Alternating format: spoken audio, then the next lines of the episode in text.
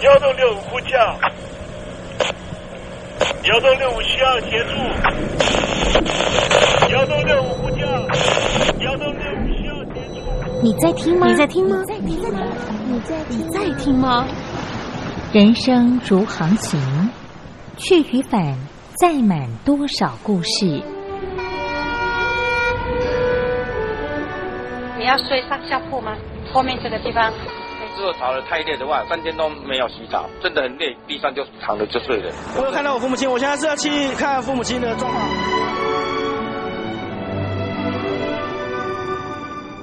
聆听故事湾，让每个故事找到属于自己的码头。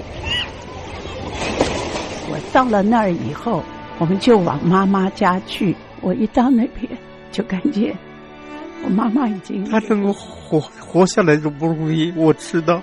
她没她没跟我讲，我也不敢问，好好苦。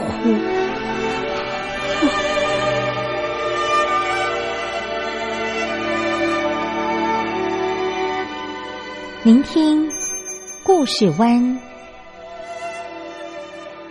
聆听故事湾。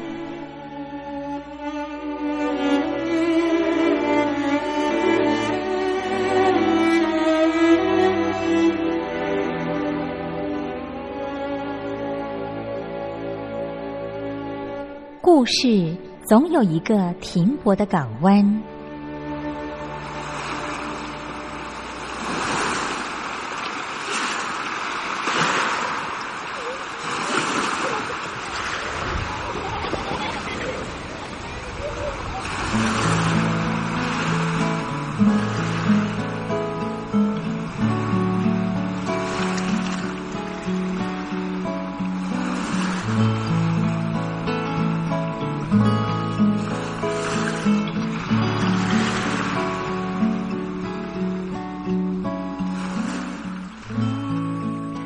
三四五六七七六五四三二一，大陆听众朋友您好，我是您的好朋友东山林，在台北问候您。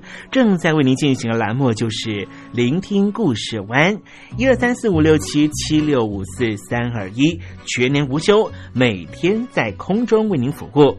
您在每天的凌晨三点十分，或是傍晚的六点十分，都可以在光华之声频道收听到这个栏目。聆听寰宇趋势，不用太多解释，因为聪明的你心中自有诠释。亲爱的听众朋友，我们的节目早晚各一次，听众朋友你可以选择最适宜的时间，和东山林共度这短暂的五十分钟的时光，就在光华之声的频道空中相见。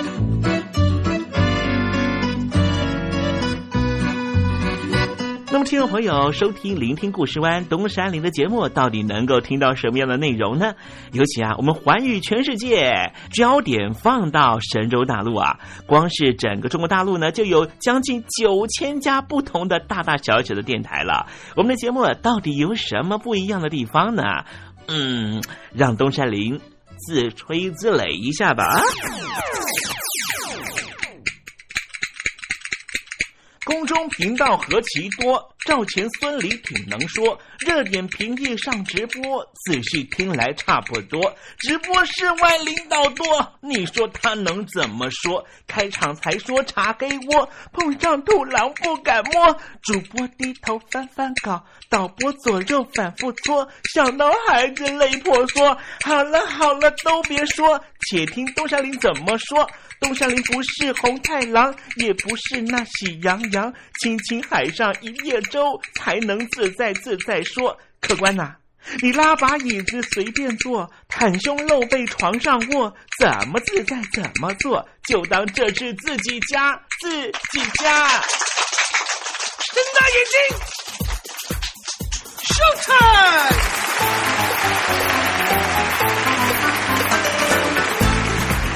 众朋友您好，我是你的好朋友东山林，在台北问候您。正在为您进行的栏目就是《聆听故事湾》啦。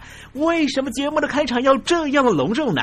因为在凌晨三点钟的时候才进行我们的节目啊。听众朋友可能正在打瞌睡之中，或是呢在睡梦之中，所以呢要赶快把听众朋友呢让那瞌睡虫踢到九霄云外啦。听众朋友，今天的节目非常的精彩，千万不要错过喽。那么精彩的内容到底包含了什么呢？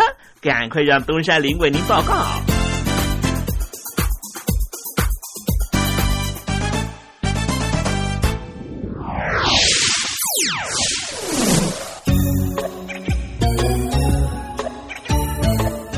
星期三，星期三，猴子去爬山。最近啊，有两个产油国啊，引起了国际的讨论。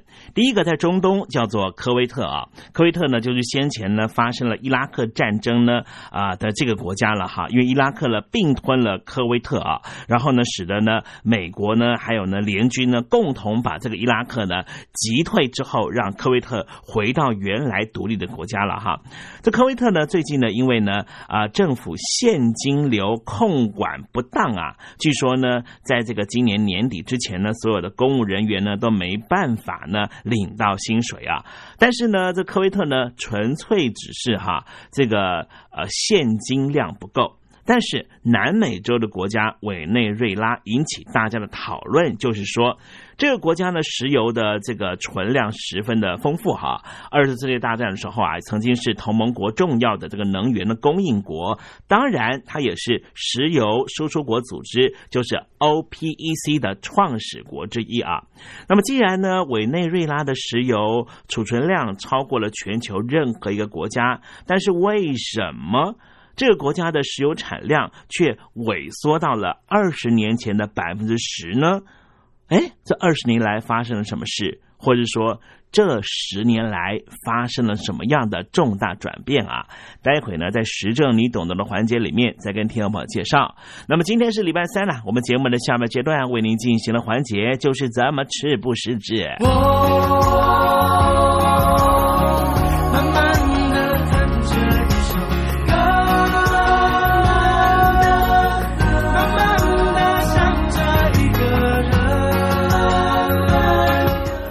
想谈恋爱吗？在爱里可以慢慢爱，不在爱里那就等待，因为等待是爱情的一种方式。天气已经冷了，大雁已经飞了。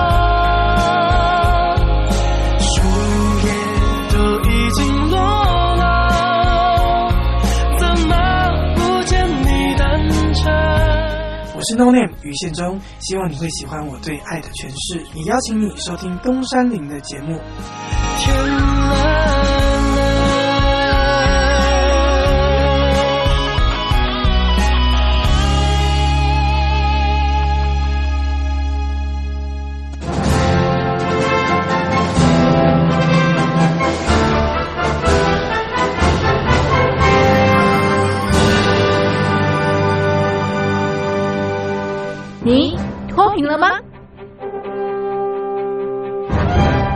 轻时候的习近平就深知贫困之苦。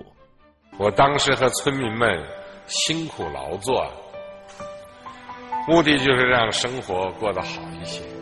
因此，扶贫一直是习近平的重要工作。二零一五年，习近平在中央扶贫开发工作会议上做了二零二零大陆全面脱贫的承诺。到二零二零年，我国现行标准下，农村贫困人口实现脱贫，是我们的庄严承诺。一诺千金，全社会要行动起来，进锐出战，精准施策。于是，一场脱贫攻坚战席卷大陆。为了打赢扶贫攻坚战，大陆提出了精准扶贫。世界上大部分采用的扶贫方式，都是将扶贫的钱平均分给贫困者。中国的精准扶贫则完全不同。为了让资金使用更高效，扶贫效果更好，中国根据村子的特点。以及每户村民档案记录的不同情况来分配钱，安排不同的扶贫方式。于是，有的村子做起了旅游业，有的村子通过修路大桥，极大的增加了农产品的销量。有些没有工作能力的老人，给他们生活所需资金保障；有些缺乏劳动技能的，给他进行职业培训。中国扶贫就是这样结合村子的特点与个人的情况，以个性化定制为每个贫困户找出脱贫方式。这就是中国扶贫的精准度。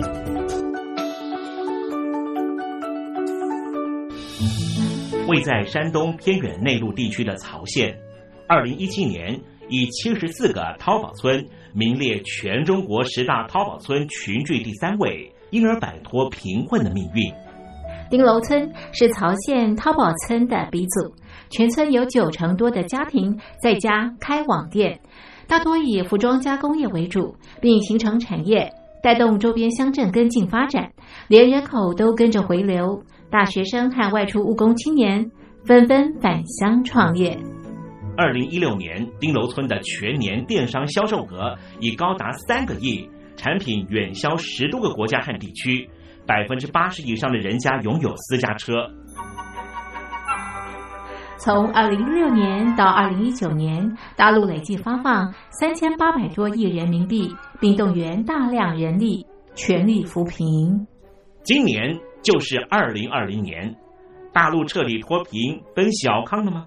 大陆国务院总理李克强在今年人大会议闭幕后的中外记者会上，他是这么说的：“中国是一个人口众多的。”发展中国家，我们人均年收入的平均水平是三万元人民币，但是有六亿人每个月的收入也就是一千元，一千元在一个中等城市可能租房都困难。现在又碰到疫情，其中有一位农民工说他五十多岁了。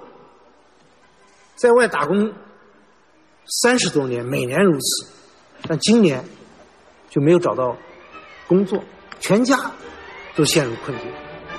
唉，听众朋友，你脱贫了吗？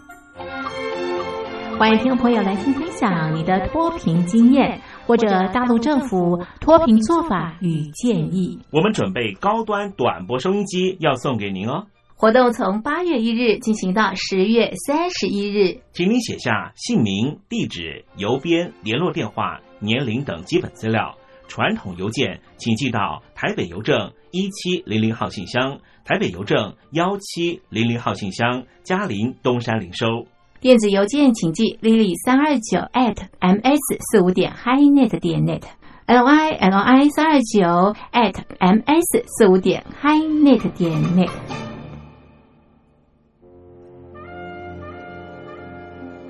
你脱贫了吗？大陆全面脱贫了吗？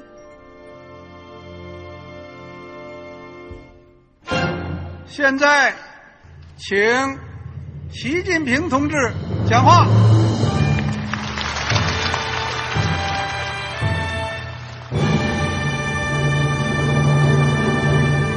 中国梦必须紧紧依靠人民来实现。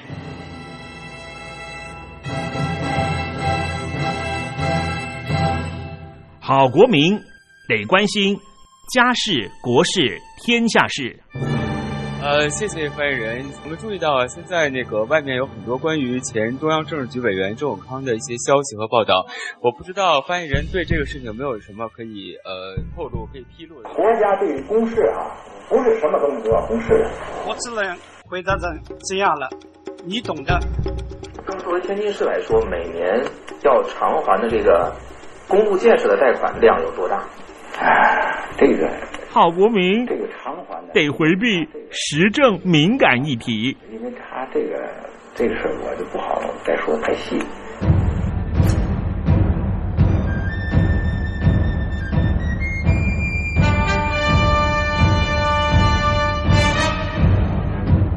我们要坚持人民当家作主，坚持人民主体地位。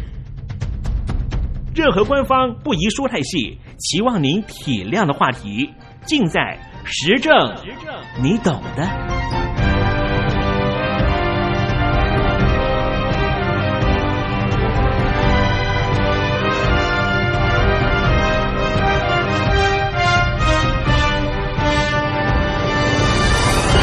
我只能回答这样了，你懂的。那些官方无法为您说太细的事情，就让东山林为您详细的说明白。天婆早上好，晚上好，正在为您进行的栏目就是聆听故事湾。此刻为您进行的环节就是时政，你懂的，一同关心焦点话题。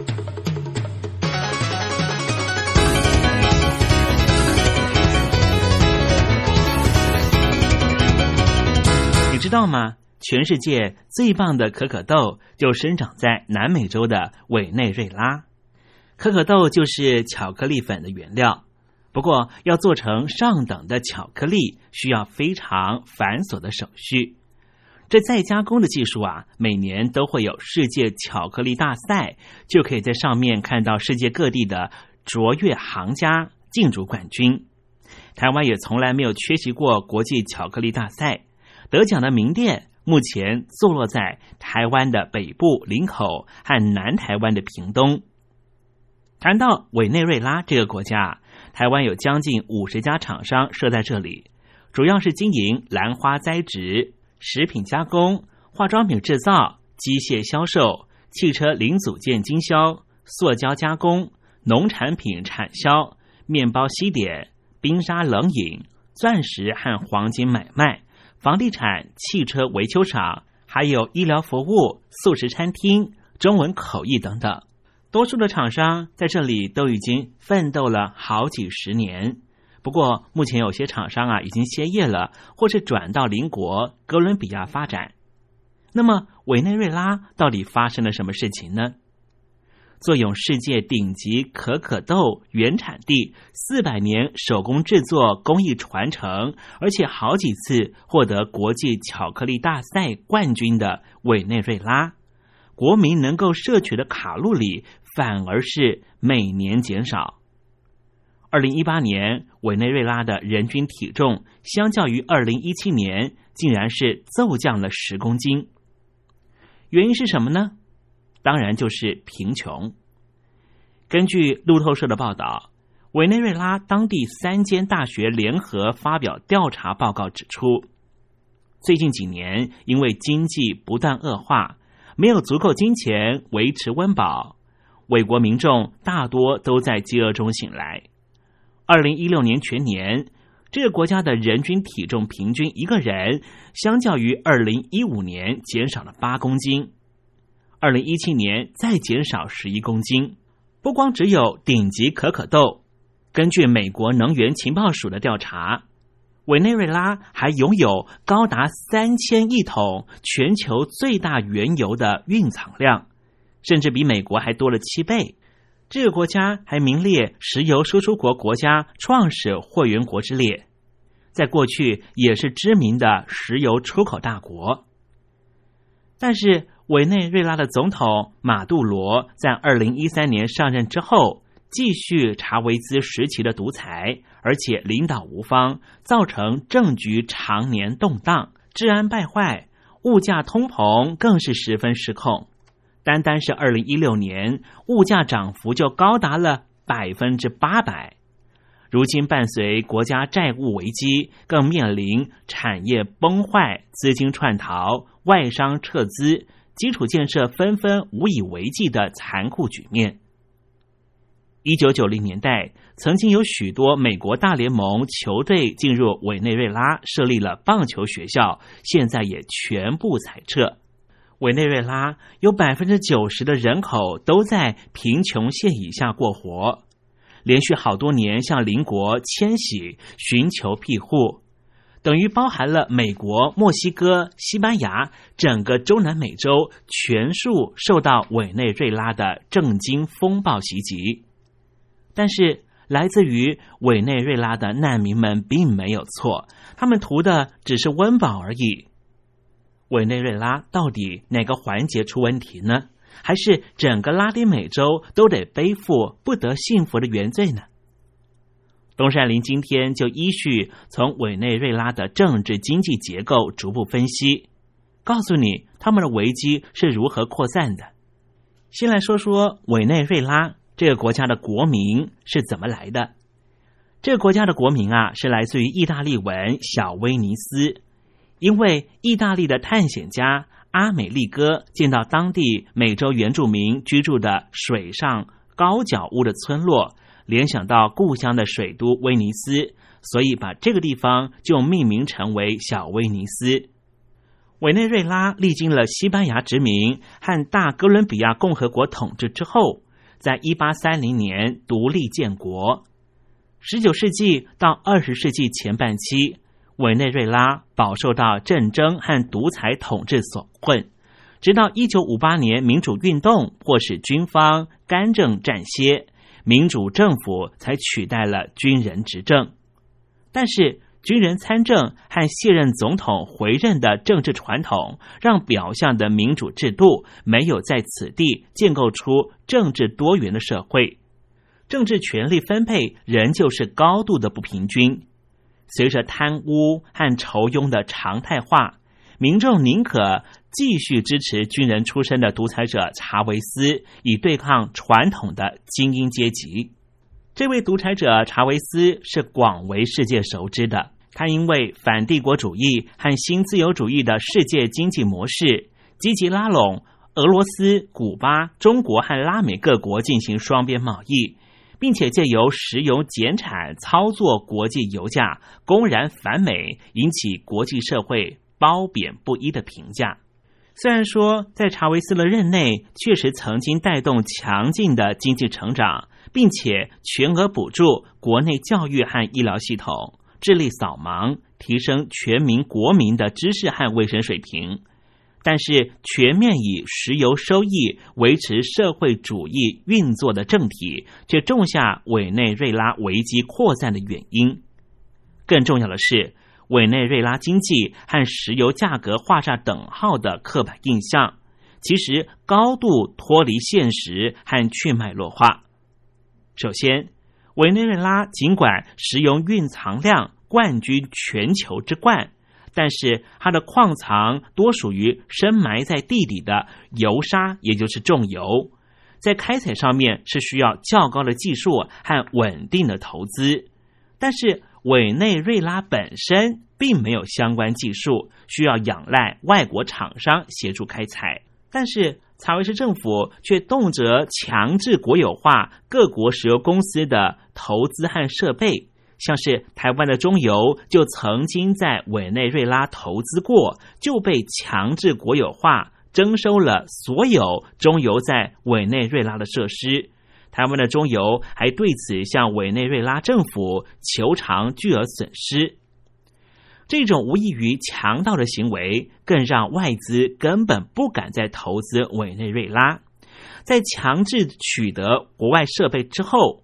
委内瑞拉的国营石油公司却无力维护和营运，再加上这些年通货膨胀快速窜升，国家财政无力维持基础建设，包括电力，这些原因加总而来，造成委内瑞拉石油产量快速滑落，与其高蕴藏量完全不成比例。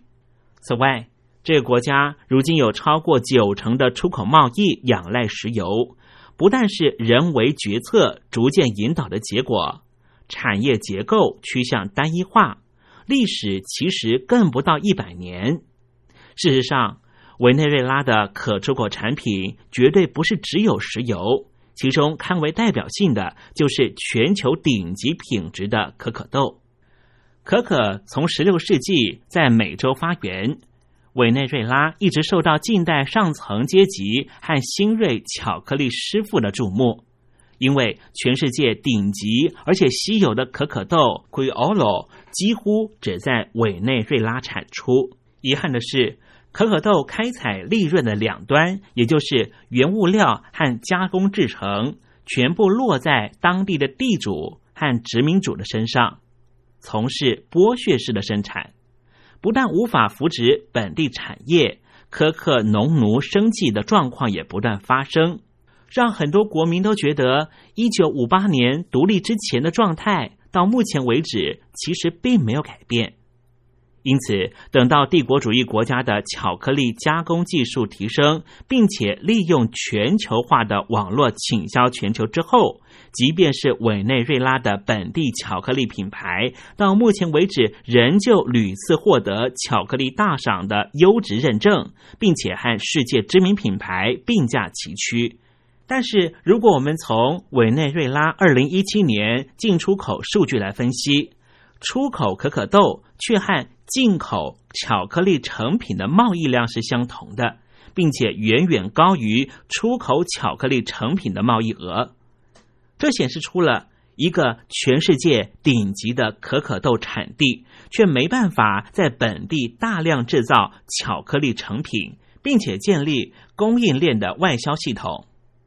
委内瑞拉的人民于是只能够消费进口加工的巧克力。却没办法享受自家顶级巧克力的怪异现象。其实，委内瑞拉的可可豆的好，到现在也鲜为全球消费者所知。委内瑞拉可可产业就像是黄金堆上的乞丐的荒诞现象，只是它是长年以来产业无法升级，因为受制于人的案例之一。在咖啡。铁砂矿和刚才我们分析过的石油产业上面都是同样的景况。十九世纪末期，委内瑞拉已经开始咖啡时代，但是随着帝国主义国家在非洲和亚洲大幅度种植可可豆和咖啡豆，以次等的原物料量产，搭配先进的加工技术，同时主宰次级市场，也就是原物料期货交易的公式。让新经济帝国主义再一次撼动了可可市场和咖啡市场，因此饱受价格周期性下跌，同时难以取得合理市场价格困扰的委内瑞拉，其实并不是拉丁美洲的特例。例如，经济主要依靠香蕉、咖啡、可可豆出口的厄瓜多。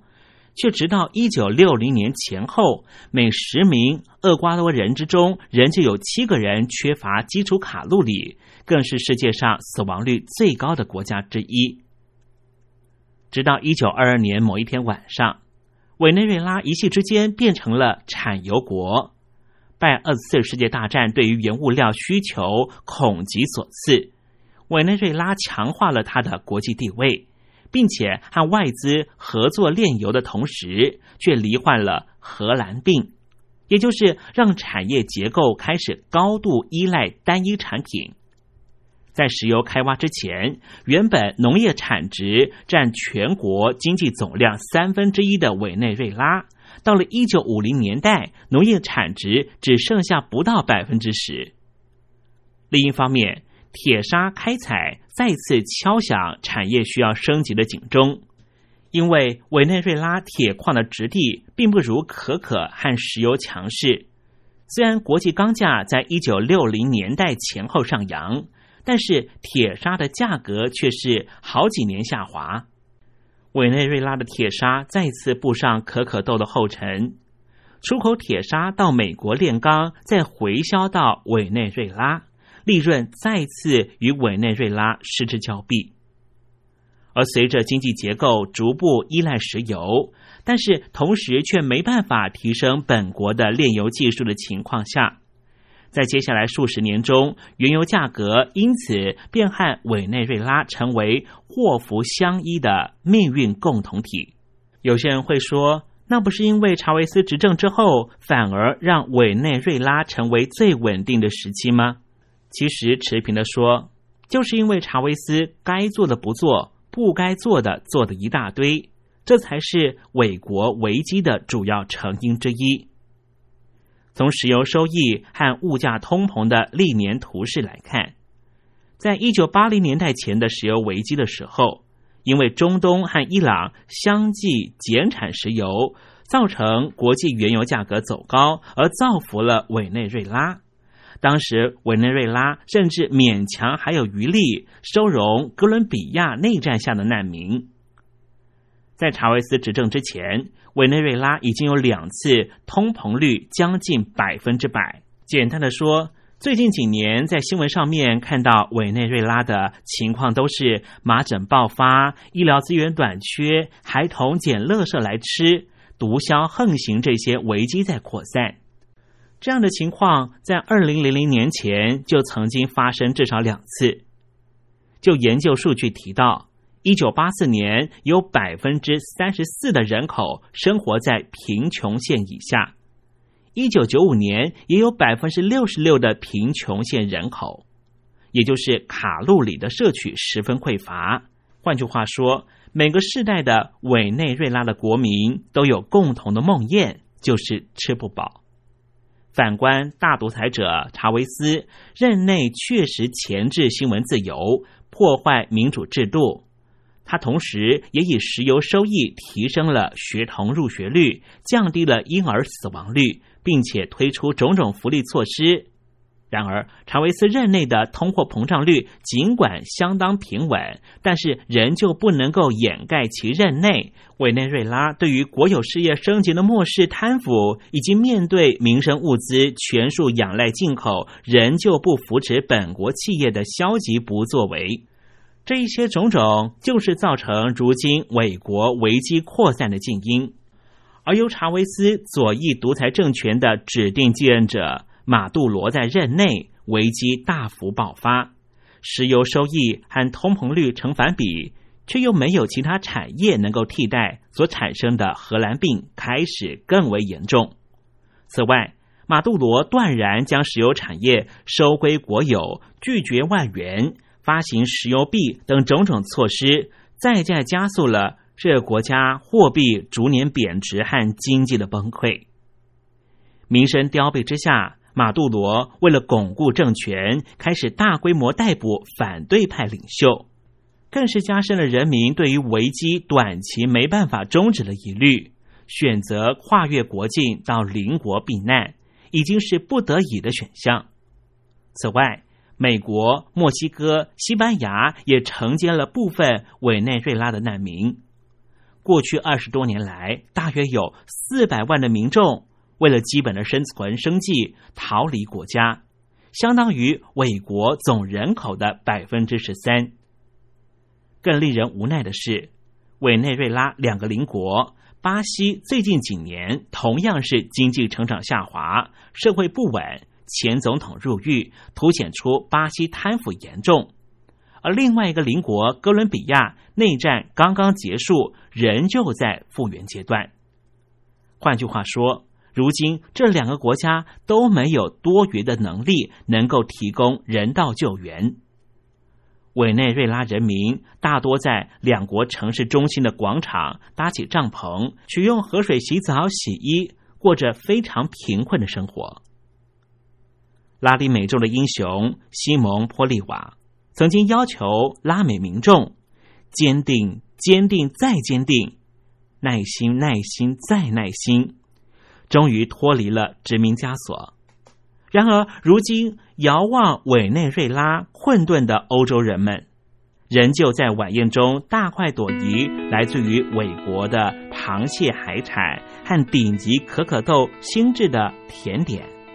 过去两百年，此情此景似乎没有改变，不禁让人想问：幸运女神是不是真的曾经垂怜过整个拉丁美洲？尤其是我们今天介绍的委内瑞拉。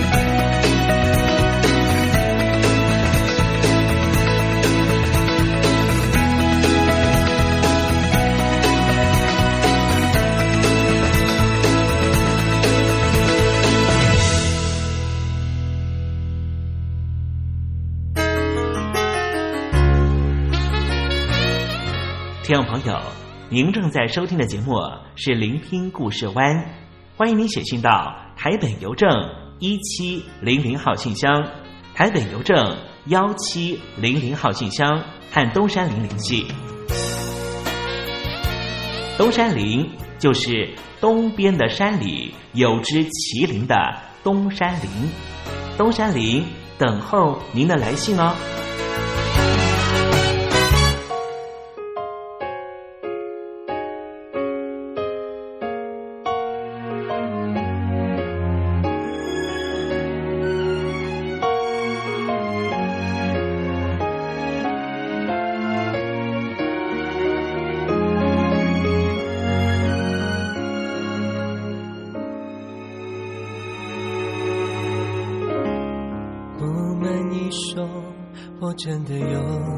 想过，从今以后不再跟你有任何联络，不要再试着暗示我。后来你发现什么？不瞒你说，并不特别。寂寞，接下来的几个周末，节目特别多，偶尔会有人喜欢我，但并不代表什么。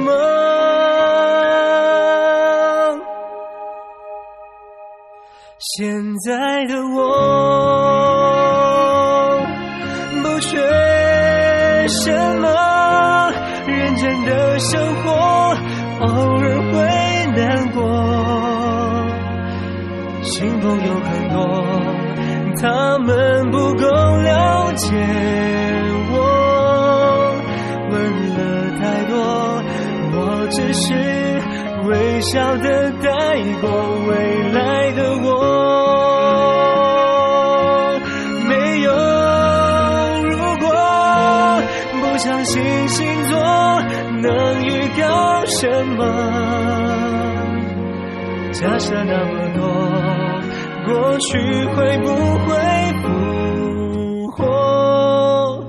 最好没有如果。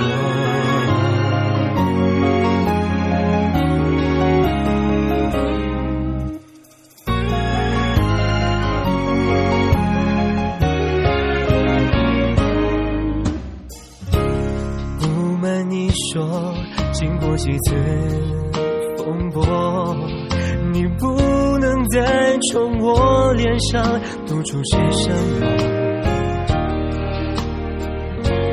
让吸引的事越来越多，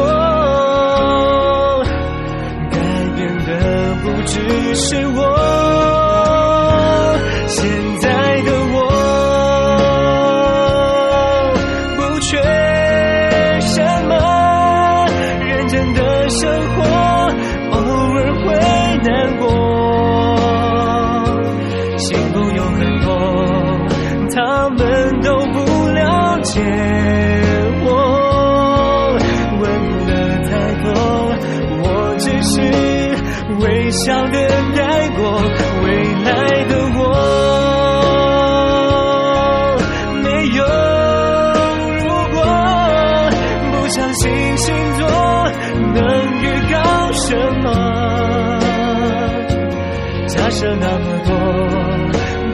去会不会复活？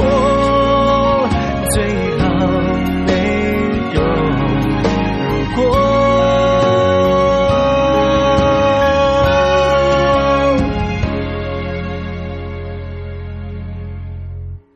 假设那么多，过去能不能来过？我不相信。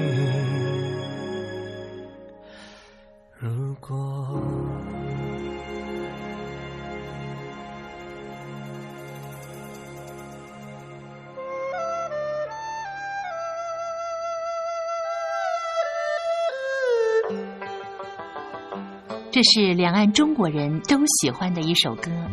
小城故事多，充满喜和乐。如果主持人播错了速度，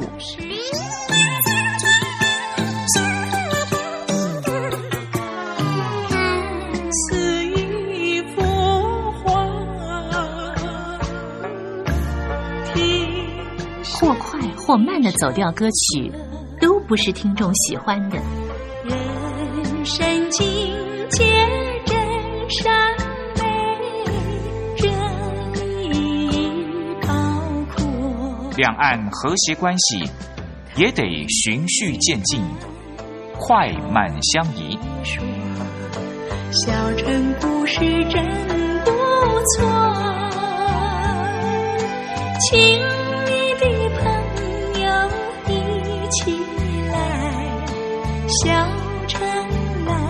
做客。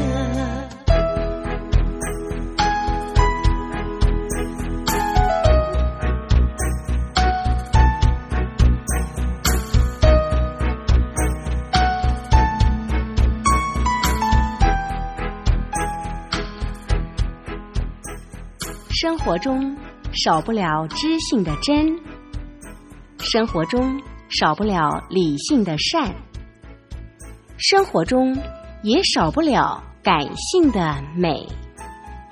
光华之声，永远陪伴您，生活在真善美的世界。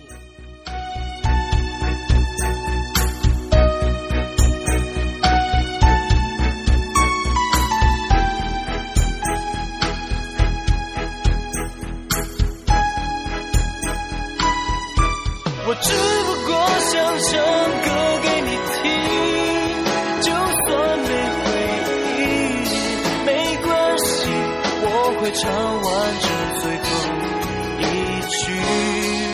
哦我的名字叫做吴克群。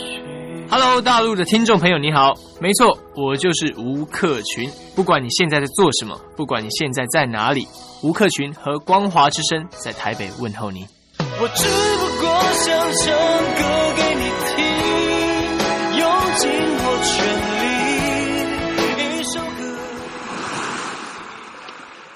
这里是光华之声。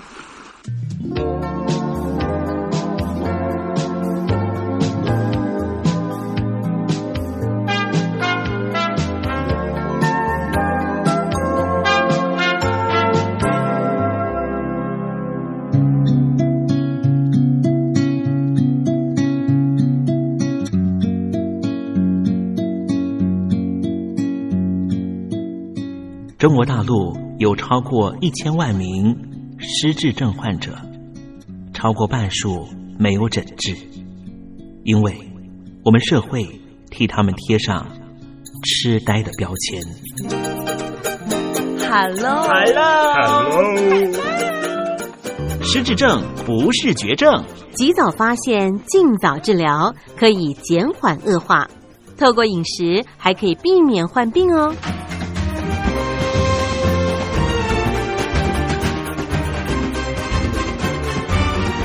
跟着东山林就知道怎么吃不失智。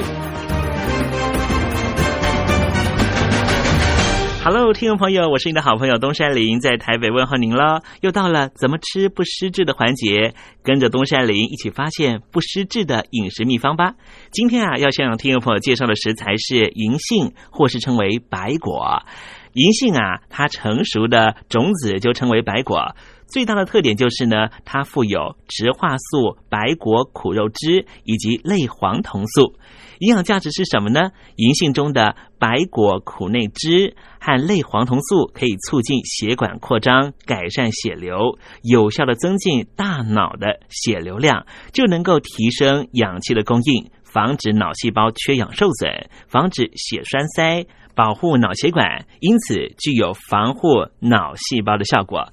有部分的研究显示啊，银杏可以改善阿兹海默症和大脑机能障碍，能够提升阿兹海默症的患者的记忆力、专注力、活动力和心理状况。所以有人说呢，年纪大的朋友呢，要常常吃银杏，甚至呢，中年朋友在平常也可以多吃银杏，就能够让脑里头的这个血流量能够增强了。所以呢，要防止失智症的话，其实应该要常常吃银杏的。不过东山林呢，还是要提醒听众朋友啊，银杏具有促进血液循环的作用。如果你是怀孕的听众朋友，或是呢。或是呢，女性听众朋友现在正在生理期啊，或是手术之后的病患，都是不宜摄取过多，以免造成凝血功能异常或是出血不止哦。有些听众朋友呢写信给东山林啊，是说呢希望能够知道怎么吃不失智哦，没有问题的。听众朋友呢，只要写信到台北邮政一七零零号信箱，跟东山林讨论讨论，我就会把这些的资料呢寄给您了。好，今天为您介绍的食材啊，就是银杏，又称为白。白果，希望听众朋友能够广泛的运用在您的每天饮食中，和东山林一起迎向健康人生哦。